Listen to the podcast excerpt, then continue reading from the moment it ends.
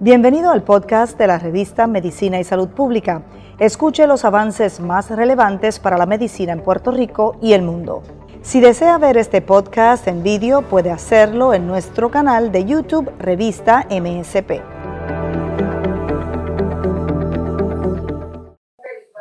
Saludos y gracias por acompañarnos en otra edición de la revista de Medicina y Salud Pública. Hoy vamos a estar hablando sobre el tema del asma con motivo de la celebración del Día Mundial de Asma. Es una enfermedad crónica que afecta a millones de personas a través del planeta y en Puerto Rico, donde nos encontramos, también es muy prevalente. Afecta tanto a niños como a adultos. Así que hemos invitado a dos expertos en el tema al doctor Rafael Zaragoza, quien es presidente de la Asociación Puertorriqueña de Médicos Alergistas, ya lo tenemos por acá, saludos doctor, y al amigo el doctor Wilfredo de Jesús, neumólogo pediátrico, y ambos atienden casos de asma en distintas etapas. Muchísimas gracias por estar con nosotros. Buenas noches. Buenas noches. Bueno, quizás podemos empezar con el doctor Zaragoza para hablar en general sobre el asma, ¿verdad? ¿Qué es exactamente el asma? Ya yo señalé que es una enfermedad crónica, pero ¿cómo la podemos describir? Bueno, el asma es una condición eh, crónica inflamatoria que se caracteriza por eh, tener unos episodios de eh, broncoespasmo. También tiene un, aspecto donde tiene edema en, en, los pulmones y una fase donde hay obstrucción por producción eh, de secreciones.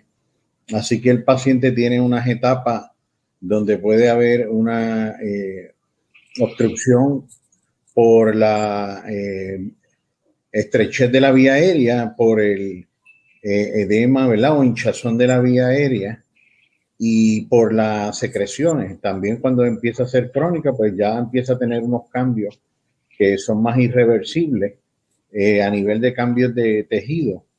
Eh, la etiología del de, asma puede ser múltiple, ¿verdad? Y se considera hoy día es un síndrome, es una condición eh, bastante compleja. Eh, tiene bastantes detonantes y tiene bastantes diferentes fenotipos, manifestaciones y por ende hay que seleccionar y, y clasificar estos pacientes bien para entonces seleccionar el mejor tratamiento posible para ellos. Claro, y una, una enfermedad compleja. Muchas personas viven eh, largo tiempo con ella, pero no es menos cierto que puede provocar la muerte. ¿Cuántas personas mueren de asma anualmente si tenemos ese número? Esa, esa, estadística, ¿verdad? Varía, pero eh, en Estados Unidos eh, todos los años siempre hay una cantidad de pacientes que mueren, pueden oscilar eh, y dependiendo, dependiendo del año, ¿verdad? Eh, hay veces eh, hasta 200 a 300 personas pueden morir por asma en, un, en una temporada dada. este año, pues los números han variado un poquito por las cantidades de pacientes que se han complicado por la pandemia del COVID. Así que, aunque los números de muertes quizás asociadas a asma hayan disminuido debido a las medidas que se han tomado preventivas y indirectamente se han protegido un poco más, eh, eh, pero sí también ha habido más eh, muertes por complicaciones del, del COVID.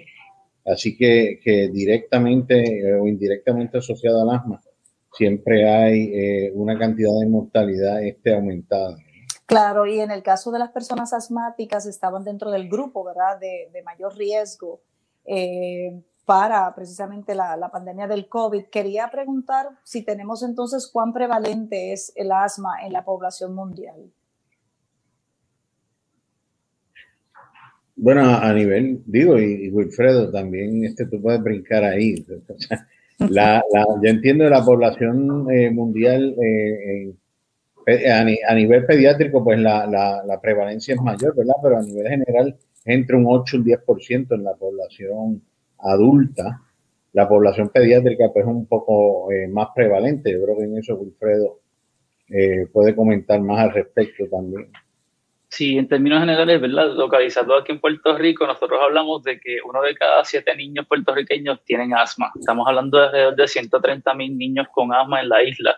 Así que sí entendemos que eh, la prevalencia es una aumentada en la isla. Cuando hablamos y leemos los libros de, asma y de medicina, eh, sabemos que los puertorriqueños son una de las personas, un grupo de, de, grupos eh, étnicos que más eh, aumento en asma y riesgo por mortalidad también pueden presentar. Así que nuestros niños eh, puertorriqueños también vemos una alta prevalencia, como, como mencioné. Pues entonces hablemos de los factores, las causas. Usted mencionó ya que el grupo, el grupo de los puertorriqueños tienen quizás eh, mayor incidencia que otros grupos. Eso significa que hay factores genéticos. ¿Cuáles son los factores que provocan el asma? Sí, ciertamente en términos generales el asma es una enfermedad eh, lo que llamamos multisistémica, no solamente eh, va a influir lo que es la genética del paciente, sino también el ambiente eh, y los exacerbantes en lo cual el paciente está involucrado. Sabemos que, por ejemplo, en niños hacer el diagnóstico desde pequeño es un poco difícil porque pues todavía el niño no ha manifestado todos los síntomas. Sabemos que aquellos niños que tienen padres que son asmáticos tienen un mayor riesgo de desarrollar asma, aparte de, dependiendo también, ¿verdad?, de la zona en Puerto Rico donde viva. Sabemos que, eh, por ejemplo, eh, pacientes que viven en el oeste, en el área central, Cagua, también en el área de Pues tienen un mayor aumento eh, de tener. Este, síntomas de asma. En términos de los desencadenantes y los exacerbadores de asma, pues son variados. Eh, yo siempre le hablo a los papás, por ejemplo, que el asma viene con nombre y apellido, ¿verdad? Cuando hablamos de asma, hablamos con esos desencadenantes que puede ser la rinitis alérgica, que pudiera ser eh, la apnea del sueño, la obesidad, eh, otras condiciones ¿verdad? respiratorias como la fibrosis quística, entre otras.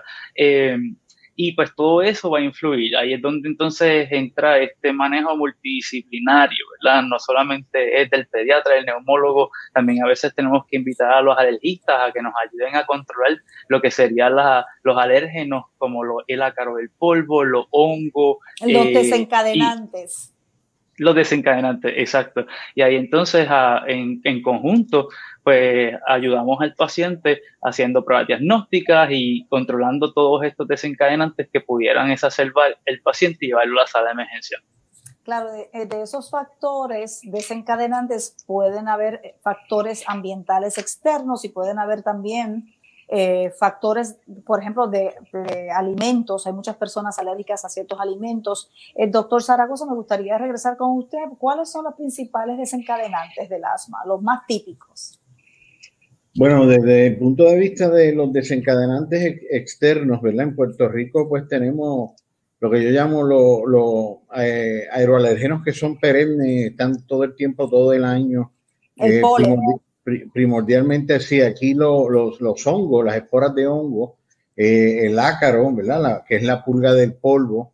Eh, si hay mascotas, pues el, el, epitelio, la caspa eh, de mascotas también son factores. La, en los insectos, la cucaracha tiende a ser también un alergeno.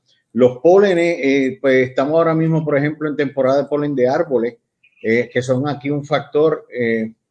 Eh, también entran los que son irritantes que también este, bajan el umbral de tolerancia, como es el, el, polvo, ¿verdad? Del Sahara, ahora, ahora la ceniza volcánica, que nos están dando un bombardeo cuando cambia el, el viento. Eh, pues en Puerto Rico tenemos ese, ese, ese ataque relativamente continuo.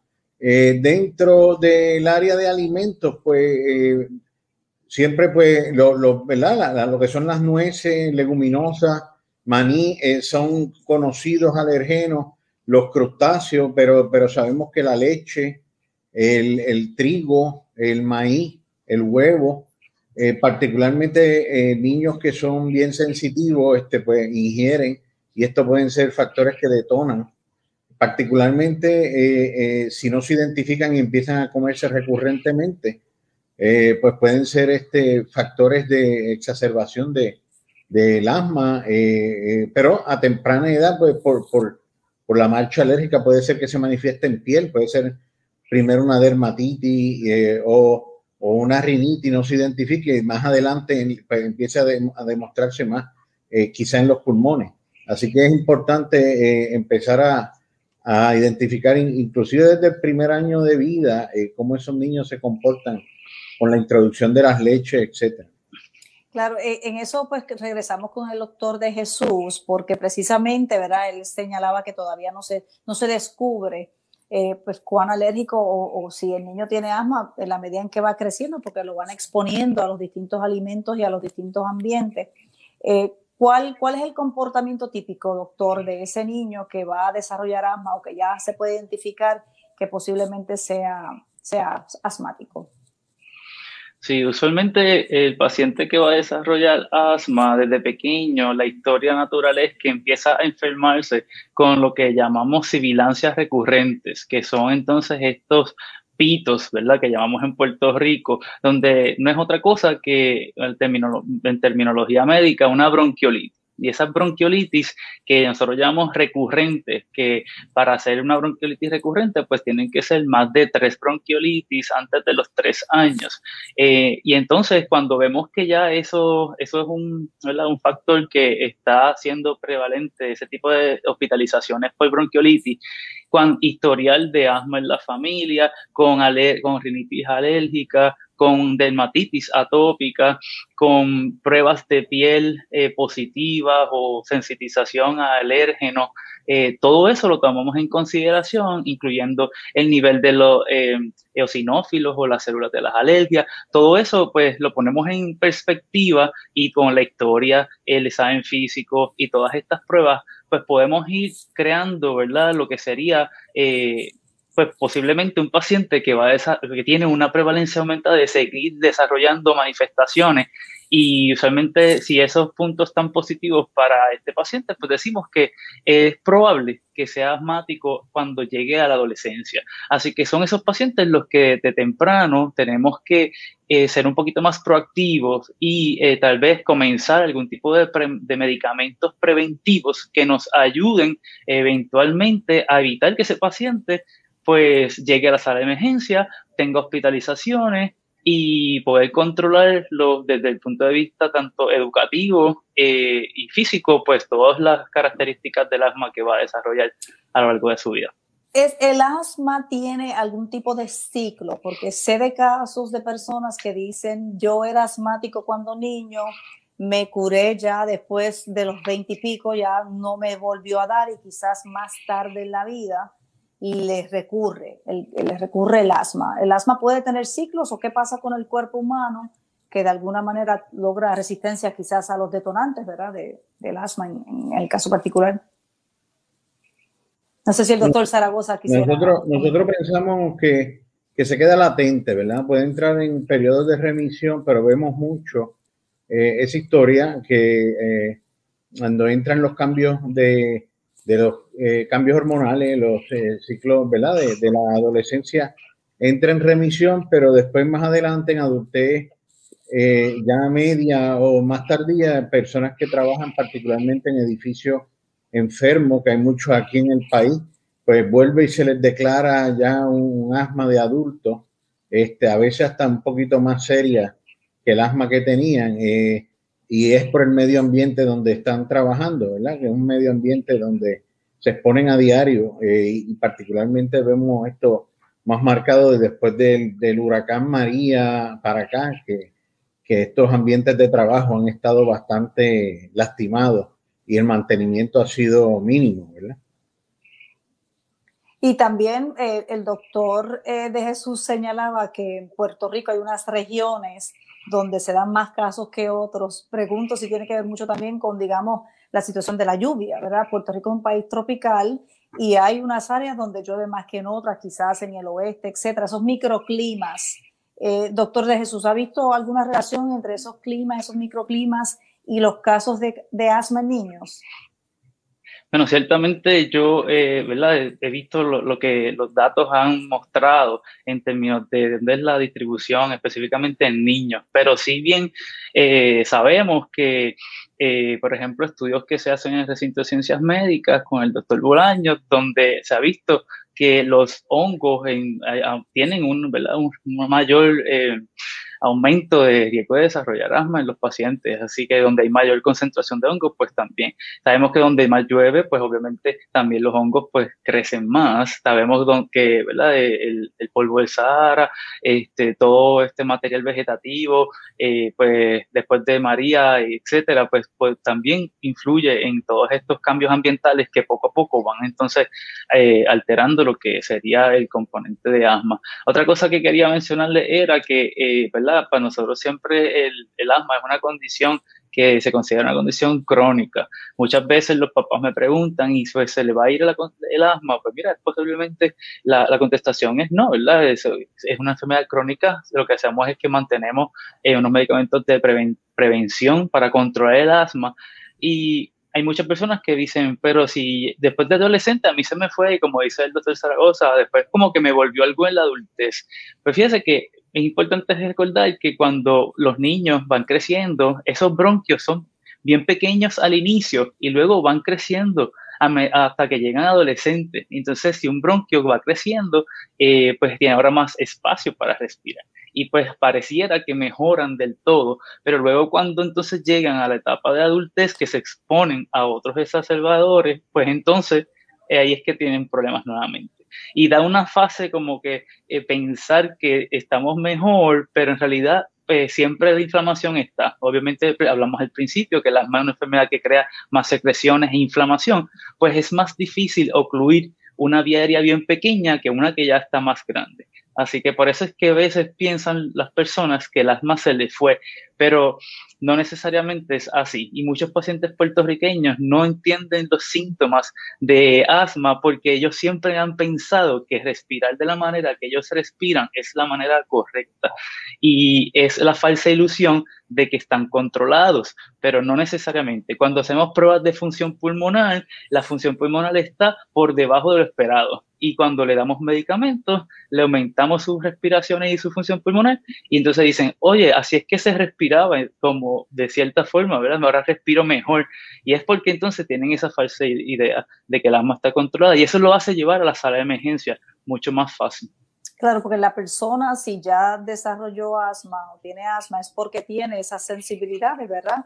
Y uno nunca sabe cuándo se va a encontrar con ellas en la vida. Por lo tanto, pues es importante mantener no solamente la comunicación con su médico, sino también tratarse el asma. Así que me gustaría entrar también en el tema del tratamiento para, para el asma, porque muchas personas quizás puedan abusar de esos tratamientos y otros, como dice el doctor de Jesús, completamente ignorarlos y pensar que la forma en que pues, está respirando, ¿verdad? Eh, eh, pues es normal y en ese sentido, pues, pues corre peligro su vida. ¿Cómo se trata a la persona con asma? Bueno, hoy, hoy día, eh, y, esto Wilfredo puede abundar también más, eh, hoy, día es bastante escalonado, ¿verdad? El, tratamiento de asma uno tiende a, a, clasificar y a guiar al paciente si, es un asma que es episódica, eh, en darle unos tratamientos que son más de rescate versus un asma que es más moderado, persistente, y, ir subiendo en una escalera en, en tratamientos de mantenimiento y de rescate y dentro de esos tratamientos pues uno va añadiendo a una terapia que es antiinflamatoria, unos broncodilatadores de más larga duración, eh, que son broncodilatadores, eh, ¿verdad? Eh, betagonistas, ahora también pues se añadió los antimuscarínicos, que es una, y es lo que se está ahora inclinando todos a una triple terapia, que es más severo y ya para, pues pasa al próximo nivel si ya, ya son pacientes de, que necesitan, además de optimizar todas esas terapias, pues ir a, al próximo nivel que son biológicos, además de, de ¿verdad? lo que ofrecemos los alergistas, que es inmunoterapia. Hay, hay mucho armamentario ahora para los asmáticos, hay terapias espectaculares de, de pero también espectaculares de costosas. Así que eh, es importante que, que el asmático, eh, como dice Wilfredo, sepa y mantenga un control, porque tienden a abusar del medicamento que, les trabaja de manera inmediata, porque es el que les resuelve, pero verdaderamente es el menos que hace por, su condición. Y estamos hablando de los inhaladores, de que abusan de esos inhaladores que son de los medicamentos de rescate. Correcto. El doctor sí, yo quería abundar, sí, quería abundar un poquito sobre eso, porque el hecho de también, ¿verdad? una de las cosas que pasa es que pues siempre empezamos clasificando el asma, como bien dice el doctor Zaragoza, entre intermitente o persistente. Entonces, entre las persistentes están las leves, las moderadas y las severas. Y pues va dependiendo de la, de la historia del paciente, cuántas visitas a sala de emergencia, cuántas hospitalizaciones ha tenido, es donde vamos a clasificar ese paciente y vamos entonces a tomar eh, en pediatría principalmente la, la dosis del medicamento que sea la recomendable para su peso y su edad, pero que a la misma vez nos dé eh, lo que sería el efecto que estamos buscando.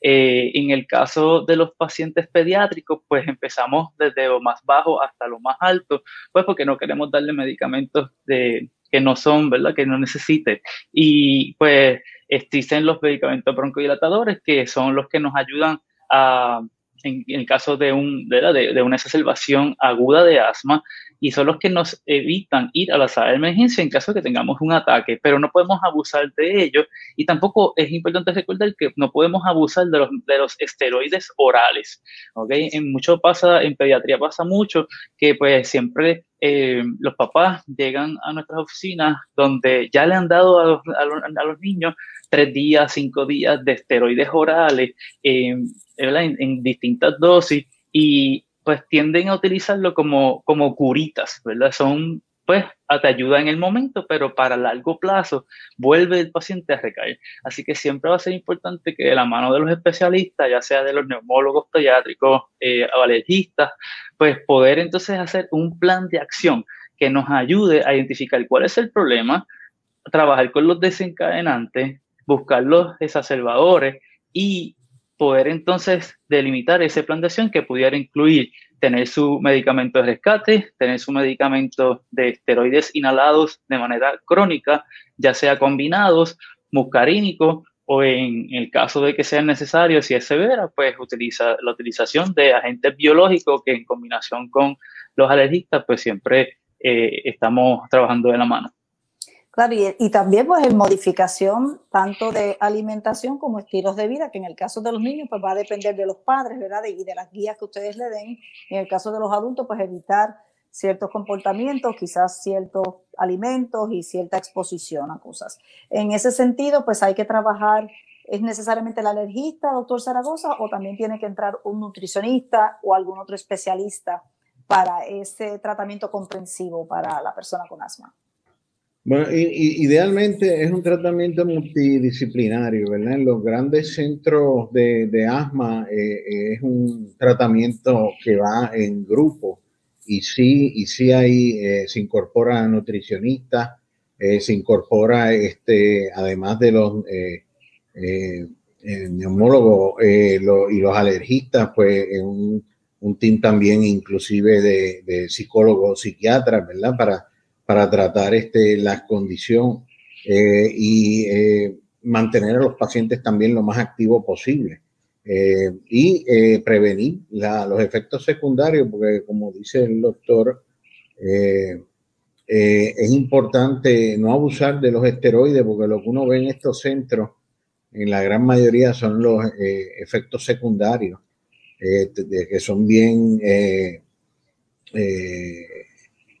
¿verdad? Eh, eh, eh, incapacitante, inclusive en la población pediátrica. Uno ve hasta efectos de, osteoporosis, a todos los efectos de, esteroides, efectos secundarios, catarata, diabetes inducida por los mismos esteroides en estos pacientes por el uso y abuso de, esteroides. Y, eso es importante educar a los, a los pacientes y educar a los padres en cuanto al, al, uso de estos medicamentos, eh, particularmente sistémicos. Claro, y eso es eh, los efectos de los medicamentos si no eh, se llevan de acuerdo a la, la, prescripción y, bueno, el régimen que recomienda el médico. Pero, ¿qué otras comorbilidades o qué otros efectos tiene el asma sobre el sistema. Pues sabemos que hay personas que quizás no pueden hacer ejercicio eh, fuerte, vigoroso, y quizás este, incluso pues no toleren ¿verdad? ciertos alimentos. ¿Cuáles podrían ser las otras consecuencias eh, sobre el sistema para la persona con asma? Bueno, el, el, el, problema de, acondicionamiento eh, y de este, pero un, un, verdaderamente bien controlado puede mantenerse bien activo eh, y, hay, y hay alternativas. Eh, en cuanto a, dieta, pues ser, tener una estrategia, y yo creo que en eso hay la función del nutricionista, si, si no puede utilizar cierto tipo de alimentos, pues darle unas alternativas en una dieta bien balanceada. Eh, no, no, leerle la cartilla de qué no puede comer y dejarlos en el limbo, ¿verdad? Porque eh, no, lo estamos resolviendo en ese sentido. Y eso es un problema que traen eh, y, pierden, pierden notablemente peso porque a la oficina han venido en un momento dado porque le han dicho, pues no puede comer X, Y, Z y, y los dejan en el limbo y, no, no, no, es, no es la solución. Así que hay que buscarle alternativas, buscarle eh, una dieta balanceada y pues hoy día pues se está también desensitizando a ciertos alimentos que se puede eh, para por lo menos abrir brecha y, que no haya eh, ni reacciones que sean este, ¿verdad? anafilácticas por, por, exposiciones inadvertidas y que pueda quizá abrirle en un futuro alternativas de, poder comer ciertos alimentos. Claro, eh, porque estamos hablando que también estamos siendo bombardeados por una gran cantidad de químicos, de aditivos en todos los alimentos, de colorantes, de otras cosas, ¿verdad? Que no son nutritivas en nuestra alimentación. Y en ese sentido, yo me imagino que el doctor tendrá ahí una lista larga de recomendaciones para los padres para evitar, ¿verdad? o tratar de alimentar a ese niño lo más saludable y natural posible. Eh, estamos viendo un aumento en casos de asma porque lo que estamos comiendo también está lleno de todos esos exacerbantes y, químicos que, puedan ser nocivos. Sí, definitivamente eh, hay un bombardeo en la, en la, en la dieta moderna de, de ciertos eh, ingredientes y ciertos preservativos y ciertos colorantes. Eh, nosotros tenemos una campaña, ¿verdad? Con los colorantes artificiales. Un ejemplo, el, amarillo número 5, que es tartracina, que es un, un, agente que, que, reacciona bastante de cerca con la aspirina. Entonces, pacientes que son sensitivos a la aspirina tienden a reaccionar al amarillo 5 que está Tracini, el amarillo 5 está desde, desde chitos, doritos hasta, hasta el medicamento. Entonces se vuelve un dolor de cabeza para los padres, todo lo que tiene amarillo 5. Pues, el doctor de Jesús, que, que tiene también que trabajar de cerca con los padres para manejar ese proceso de alimentación en los niños, en el caso de los niños con asma definitivamente el rol de lo que sería el, nutriólogo o el nutricionista es crucial en el manejo de asma. Nosotros sabemos que los pacientes que son obesos o que tienen eh, sobrepeso, el asma y el control de asma es mucho, mucho más difícil que manejarle el asma a un paciente que tiene un peso adecuado.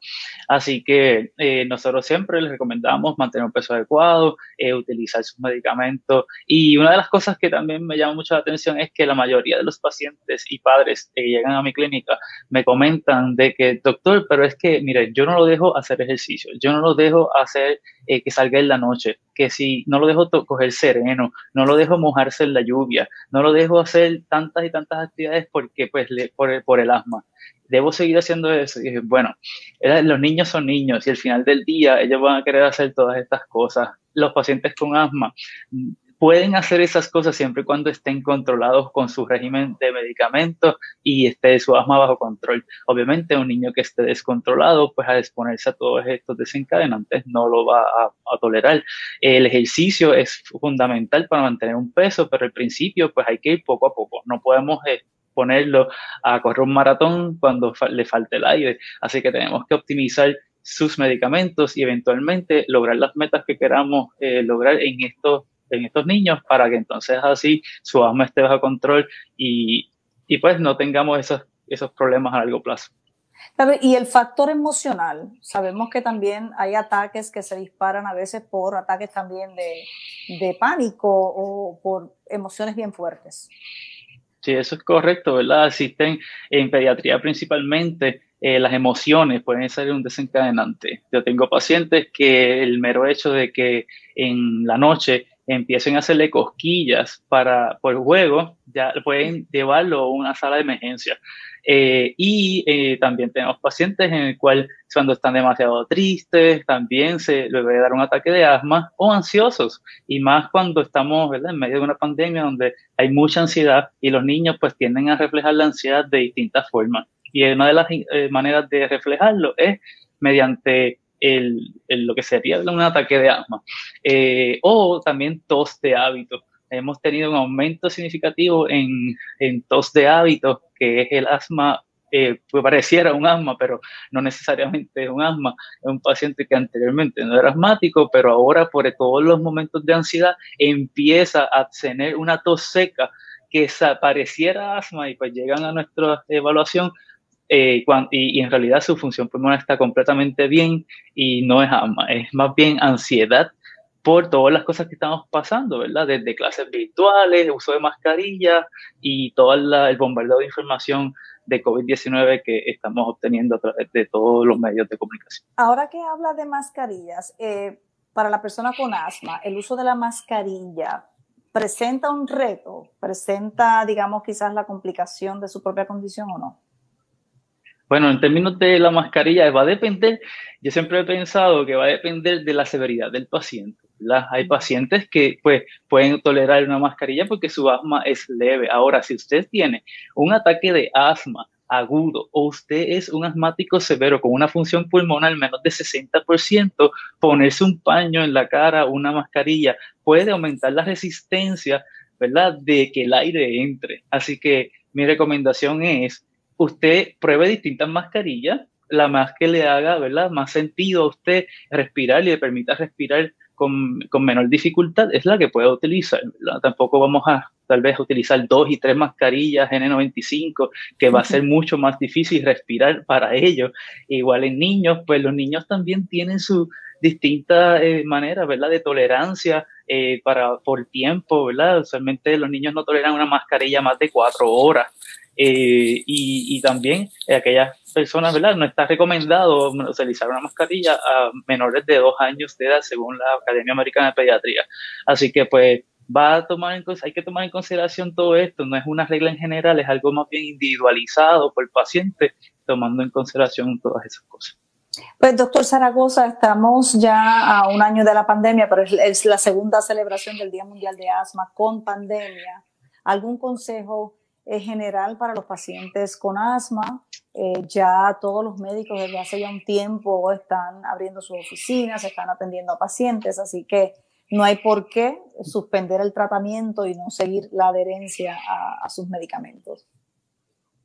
Sí, definitivamente, y nosotros estamos exhortando, ¿verdad? Y particularmente desde el punto de las alergias, a, educar de, en cuanto a los mitos de la alergia y el, y el inmunizarse eh, que no sea una razón para no inmunizarse eh, con eh, estas vacunas, en particular este que encontramos que es la mejor protección que pueden tener los pacientes para esta pandemia y tratar de orientarlo en, en, la que sean las mejores opciones y tratar de hacerlo de una manera segura, no bajen la guardia, inclusive no, no bajen sus medicamentos para cuando vayan a inmunizarse y eh, vayan en la mejor, el mejor control posible eh, y eh, protegerse, ¿verdad? Y obviamente mantener sus protecciones con, otra, con sus otras vacunas anuales, de manera que esté el sistema lo más óptimo posible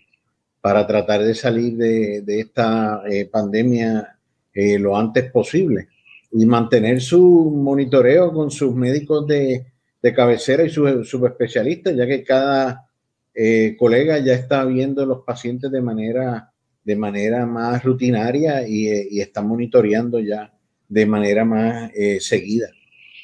doctor de Jesús, ¿algún mensaje para los padres que son los que llevan a sus hijos allá a su oficina?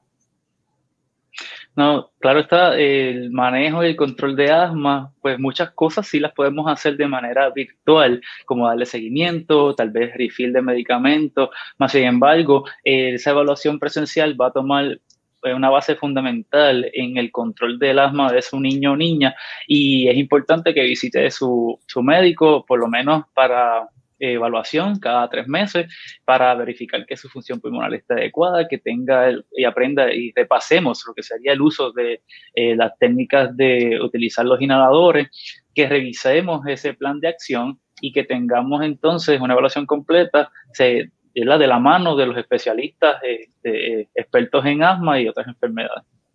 Pues muchísimas gracias al doctor de Jesús y también al doctor Zaragoza por esta conversación. Así que todas las personas con asma, a cuidarse, a protegerse y a orientarse, no bajar la guardia ni ahora en la pandemia ni posterior porque estamos en gran riesgo. Muchísimas gracias a ambos.